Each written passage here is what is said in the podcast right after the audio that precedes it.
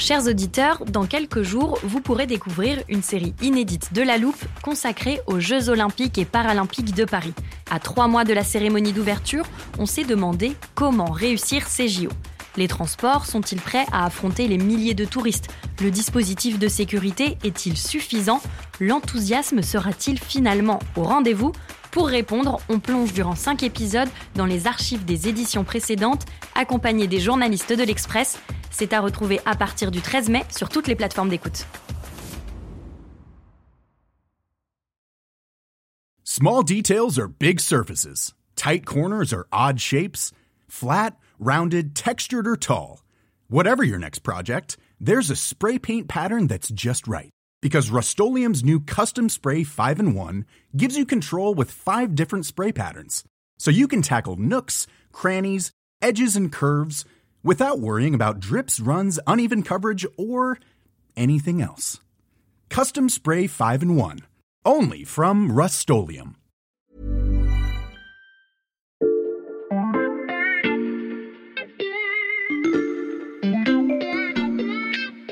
Salut, c'est Xavier Yvon. Nous sommes le mercredi 25 janvier 2023. Bienvenue dans La Loupe, le podcast quotidien de l'Express.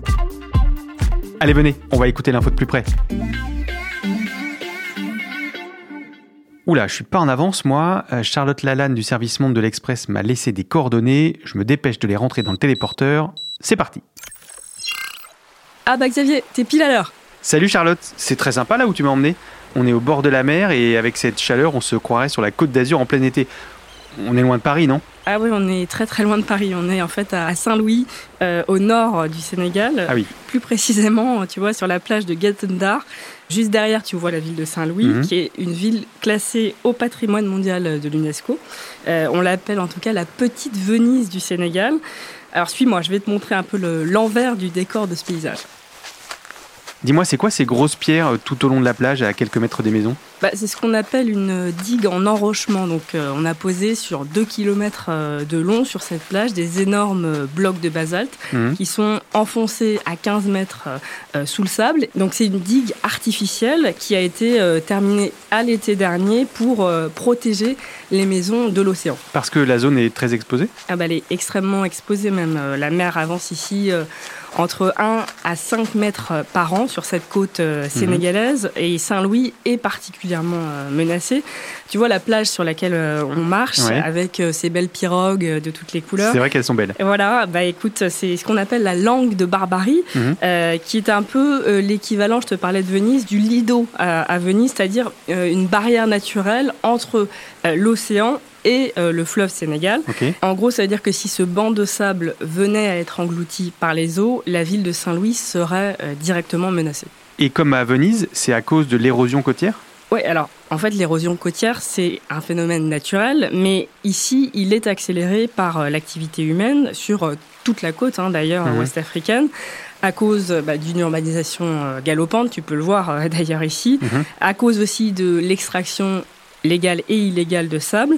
Et euh, tout ça fait que tous les gens qui euh, habitent derrière cette digue sont euh, forcément très inquiets. D'ailleurs, certains ont déjà vu leur maison s'effondrer, sont déjà relogés. Donc ici, on a déjà des réfugiés climatiques. Mhm. Et cette menace, elle existe ailleurs sur la côte du Sénégal, notamment sur ce qu'on appelle la petite côte au sud de Dakar, où la principale source de revenus, c'était le tourisme. Et sauf qu'un tourisme sans plage, forcément, ça fait un petit peu moins rêver. Forcément. Et j'imagine que tu m'as fait venir ici pour me parler d'adaptation face au réchauffement climatique, Charlotte. Pas tout à fait. En fait, ce que je voulais te montrer, c'est que Saint-Louis, c'est euh, le symbole du grand paradoxe africain, mhm. qui est que c'est le continent, l'Afrique, euh, le moins responsable des émissions de gaz à effet de serre, et pourtant le premier euh, touché par ces conséquences. Mhm. Ce que tu vois ici, c'est euh, l'une des très nombreuses illustrations de, cette situation. Sauf que l'adaptation, eh bien, ça suffit pas. Le continent n'a pas le choix. Il faut que l'Afrique absolument accélère sa transition énergétique. Et tout ça, ça n'a pas que des conséquences écologiques, ça a aussi des conséquences sur bah, le développement euh, économique, sur comment euh, on choisit de se développer. Euh, et en Afrique, il se trouve qu'il y a une richesse en termes de ressources qui est très importante. J'aurais aimé que tu continues tes explications au soleil et au bord de la mer, Charlotte, mais je pense qu'il est temps de reprendre le téléporteur et de rentrer à Paris. Ouais, dommage. Bah, écoute, euh, pour la peine, je me suis permise d'inviter euh, quelqu'un d'autre euh, en studio. Tu vas voir en arrivant.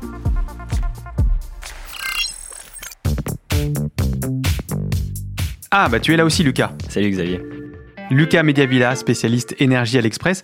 On a donc le duo parfait pour cet épisode sur la transition énergétique en Afrique. Oui, et pour commencer, Xavier, on a quelques chiffres pour toi et pour euh, les auditeurs, hein, pour bien se rendre compte de ce paradoxe africain dont on a parlé pendant euh, votre rapide balade au Sénégal. Donc je réexplique ce paradoxe. L'Afrique, c'est la zone qui émet le moins de CO2 au monde, mais c'est la plus impactée par le changement climatique. On est prêt pour écouter tous vos chiffres. Ben, en Afrique, effectivement, euh, les températures, augmentent plus rapidement que la moyenne mondiale. Et d'ailleurs, c'est une tendance qui devrait se poursuivre pendant le reste du 21e siècle. L'Afrique, c'est aussi le continent le plus touché par les sécheresses. Euh, et c'est la deuxième région au monde qui est la plus frappée par les inondations. Et en ce qui concerne les émissions de gaz à effet de serre sur le continent Oui, ben en fait, l'Afrique, c'est un cinquième de la population mondiale pour 3% mmh. des émissions mondiales de CO2 liées à l'énergie depuis 1890. Donc, si on fait un rapport, en fait, c'est euh, euh, la région avec les plus faibles émissions par habitant. Mais donc, si le continent participe si peu au réchauffement climatique, pourquoi la question de la transition énergétique y est cruciale, comme nous le disait Charlotte? Parce que derrière euh, cette question de la transition énergétique, il y a aussi des conséquences sur le développement économique. Et en fait, il y a beaucoup de défis aujourd'hui sur le continent africain. Quel défi? Ben, On va continuer avec des chiffres, hein, Xavier, mais par exemple sur le problème de l'électrification. Aujourd'hui, sur le continent africain, tu as 600 millions de personnes qui n'ont pas accès à l'électricité. Mhm. La priorité absolue et immédiate, avant même finalement les émissions de gaz à effet de serre, ça reste pour cette population-là de parvenir à un accès universel à une énergie qui soit moderne et abordable. Il y a aussi le nombre de personnes qui n'ont pas aujourd'hui accès à des modes de, cuisson propres, hein, je veux dire par là qui sont non polluantes, parce qu'il y a beaucoup de foyers africains qui utilisent du bois et du charbon euh, pour cuisiner. Et même parmi les foyers africains qui utilisent voilà, des modes de cuisson propres, comme par exemple le GPL, donc le gaz de pétrole liquéfié, bah, ils sont confrontés aujourd'hui à la hausse très importante du prix du GPL. Et cette hausse, elle pourrait conduire par exemple plus de 30 millions de personnes à perdre l'accès à ces moyens de cuisson propre et de revenir à la cuisson euh, traditionnelle euh, à la biomasse d'ici à la fin de l'année. Et je rajoute un autre chiffre, si tu permets, Xavier. Vas-y, Charlotte. c'est que tout ce que vient de euh, dire Lucas, il faut le mettre dans un contexte démographique qui évidemment est très important puisque l'Afrique subsaharienne euh, compte euh, aujourd'hui environ 1,4 milliard d'habitants mhm. et cette population devrait doubler d'ici à 2050. Alors pour en revenir au défi du développement économique qu'on évoquait à l'instant, ce développement permet d'avoir de quoi financer l'adaptation au changement climatique. On l'a vu à Saint-Louis, il faut de l'argent pour des projets qui sont souvent donc euh, on en a aussi parlé de ce sujet-là euh, beaucoup au moment de la COP 27.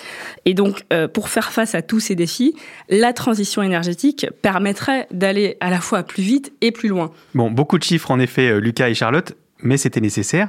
Quand on parle de transition, est-ce que ça veut dire totalement abandonner les énergies fossiles, le gaz, le pétrole? Alors, euh, le Conseil euh, exécutif de l'Union africaine, qui est euh, une organisation intergouvernementale d'États africains, mhm. a défini une position commune sur ce sujet. Elle stipule, je cite, que l'Afrique continuera à déployer toutes les formes de ses abondantes ressources énergétiques, y compris les énergies renouvelables et non renouvelables, mhm. pour répondre à la demande énergétique. Et là, tu vas nous dire, Xavier, que finalement, si l'Afrique euh, continue d'utiliser des énergies fossiles, ça va contribuer au, réchauffement. Et donc, pour te répondre, j'ajoute un autre chiffre. Euh, si l'Afrique devait tripler l'utilisation du gaz naturel pour la production d'énergie, euh, ça ne contribuerait qu'à une augmentation de 0,67% des émissions mondiales annuelles de CO2. Donc, en fait, c'est une goutte d'eau. Donc, le mix entre énergie renouvelable et fossile permettrait à l'Afrique de développer son économie, d'autant que le continent ne manque pas de ressources.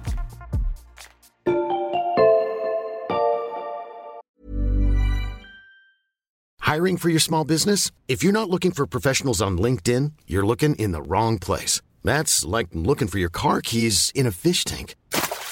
LinkedIn helps you hire professionals you can't find anywhere else, even those who aren't actively searching for a new job but might be open to the perfect role. In a given month, over 70% of LinkedIn users don't even visit other leading job sites. So start looking in the right place. With LinkedIn, you can hire professionals like a professional. Post your free job on linkedin.com slash people today.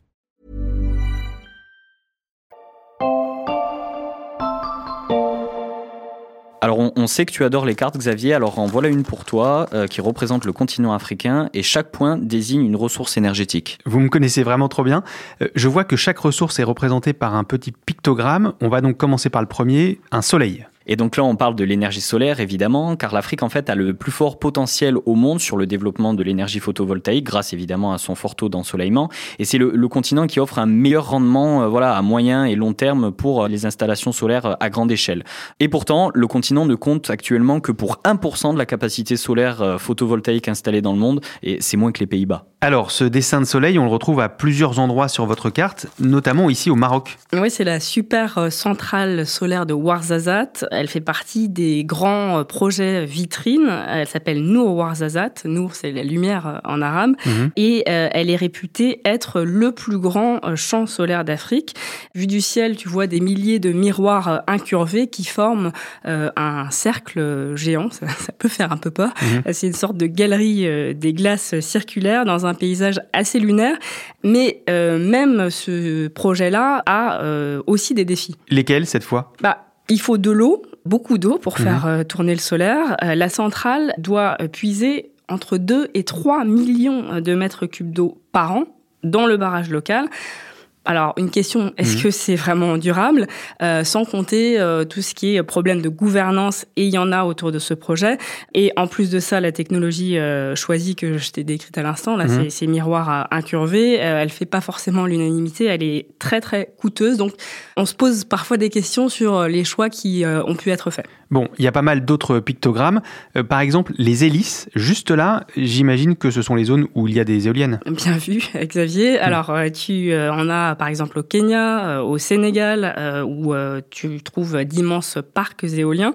mais là aussi, il y a des défis. C'est en fait les, mêmes hein, autour de la gouvernance, de la technologie, et de manière générale, malgré le potentiel, on a seulement 0,6% de l'investissement mondial dans les énergies renouvelables qui va à l'Afrique. Donc tu vois, il y a de la marge. Hmm. Donc ouais, effectivement, le, constat qui est décrit par Charlotte, il n'est pas très reluisant, mais, mais c'est vrai qu'il y a quand même des améliorations. Et d'ailleurs, la transition vers les émissions euh, mondiale nulle, donc la neutralité carbone, elle entraîne une baisse des coûts des technologies propres et donc une modification des modèles d'investissement mondiaux qui pourraient mmh. bénéficier euh, à l'Afrique. D'ailleurs, les pays africains, ils sont particulièrement bien placés pour profiter des retombées technologiques de ces changements et, attirer d'ailleurs des, flux croissants de la finance verte. On voit qu'il y a pas mal de pays européens qui commencent à réfléchir à des projets voilà, de développement, notamment solaire euh, en Afrique. Donc ça, c'est la première chose. Et, les pays africains eux-mêmes, hein, ils font des efforts là-dessus puisqu'ils ont adopté ces dernières années des stratégies euh, censée inclure beaucoup plus de renouvelables dans leur mix énergétique. Aujourd'hui, il y a plus de 80% des pays du continent qui se sont fixés des objectifs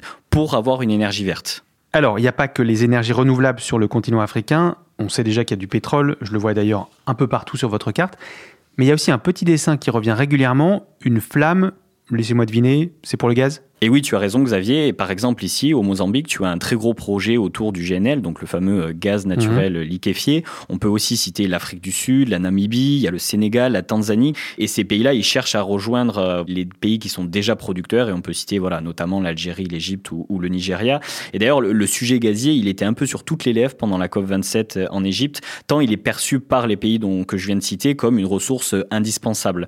Il faut savoir que sur le continent, il y a des études qui ont été faites. Elles démontrent qu'il y a 5000 milliards de mètres cubes de ressources en gaz naturel hein, qui ont été découverts, mais une grande partie en fait de ce gaz-là n'a pas été exploitée. Donc hmm. les gisements sont absolument euh, considérables et ces ressources, elles pourraient fournir autour de 90 milliards de mètres cubes de gaz supplémentaires par an euh, d'ici 2030.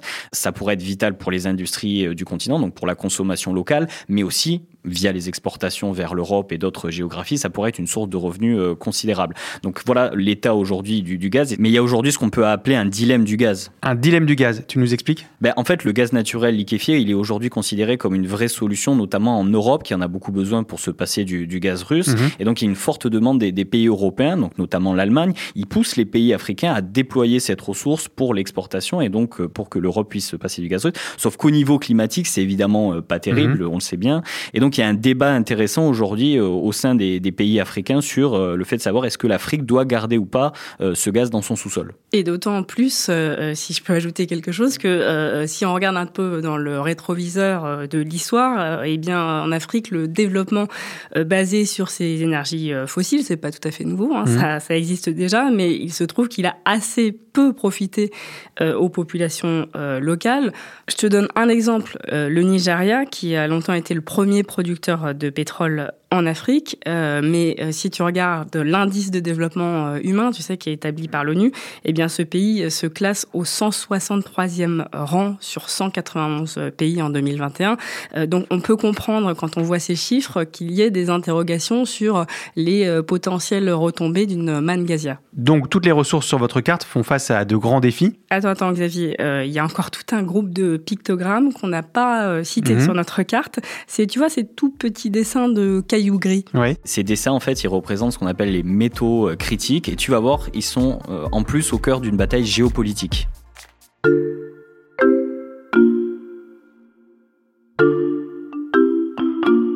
Ces métaux critiques dont vous parlez, on y a déjà consacré des épisodes de la loupe. Euh, ce sont par exemple le cobalt et le lithium qui sont indispensables notamment pour fabriquer des batteries de voitures électriques.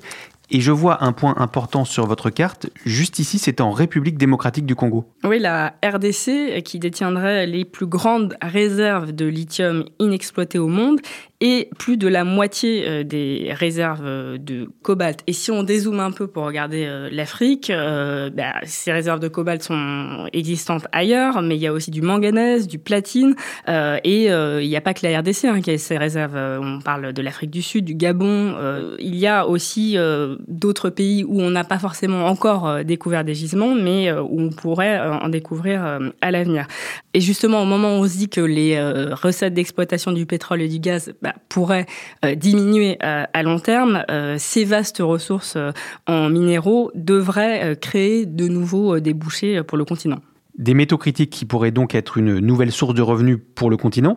Mais moi aussi, je vous connais bien et je suppose que vous allez me parler à nouveau des défis qu'ils représentent. oui, désolé Xavier, mais euh, effectivement, si on reprend l'exemple de la République démocratique euh, du Congo, on voit qu'en ce moment, euh, une bataille homérique s'y joue entre les États-Unis et la Chine, un bras de fer entre ces deux grandes puissances pour sécuriser leurs approvisionnements. alors Pékin a une grosse longueur d'avance pour le moment. Mmh.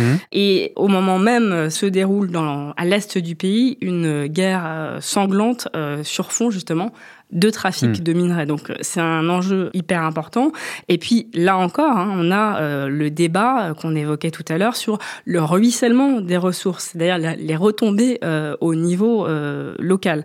et le cas de la RDC pose une question au monde entier en fait. C'est quel modèle de coopération nord-sud on veut promouvoir? Jusqu'à présent, les pays développés ont eu essentiellement une relation économique avec l'Afrique euh, basée sur l'extraction euh, et l'exportation des matières premières euh, du continent, avec cette position de dépendance que l'on connaît.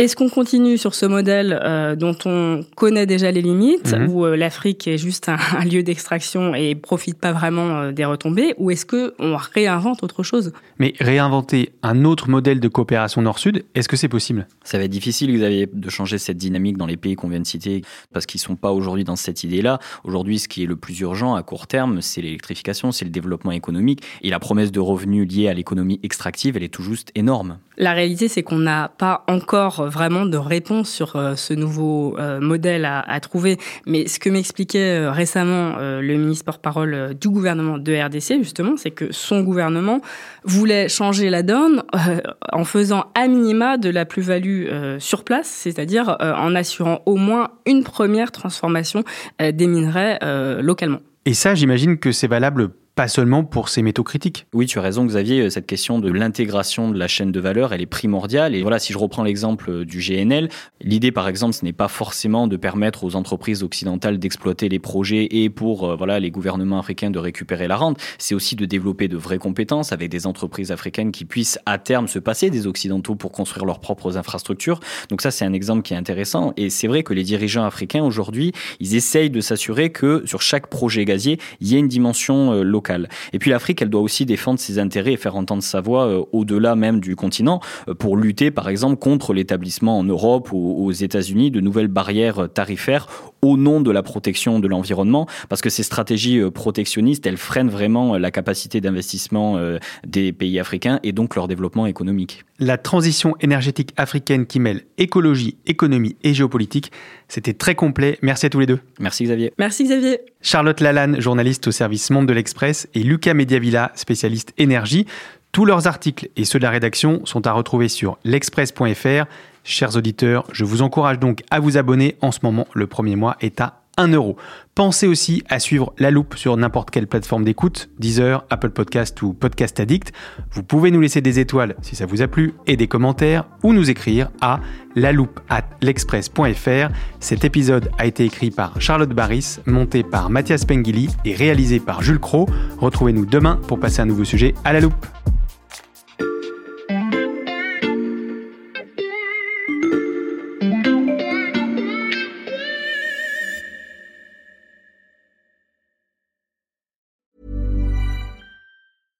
Small details are big surfaces. Tight corners are odd shapes. Flat, rounded, textured, or tall. Whatever your next project, there's a spray paint pattern that's just right. Because Rust new Custom Spray 5 in 1 gives you control with five different spray patterns. So you can tackle nooks, crannies, edges, and curves without worrying about drips, runs, uneven coverage, or anything else. Custom Spray 5 in 1 only from Rustolium. When you make decisions for your company, you look for the no-brainers. And if you have a lot of mailing to do, stamps.com is the ultimate no-brainer. It streamlines your processes to make your business more efficient, which makes you less busy. Mail checks, invoices, legal documents, and everything you need to keep your business running with stamps.com. Seamlessly connect with every major marketplace and shopping cart Schedule package pickups and see your cheapest and fastest shipping options from different carriers with rates up to 89% off USPS and UPS rates. And with the stamps.com mobile app, you can take care of mailing and shipping wherever you are. Make the same no-brainer decision as over 1 million other businesses with stamps.com. Sign up with code program for a 4-week trial plus free postage and a free digital scale. No long-term commitments or contracts. That's stamps.com. Code program.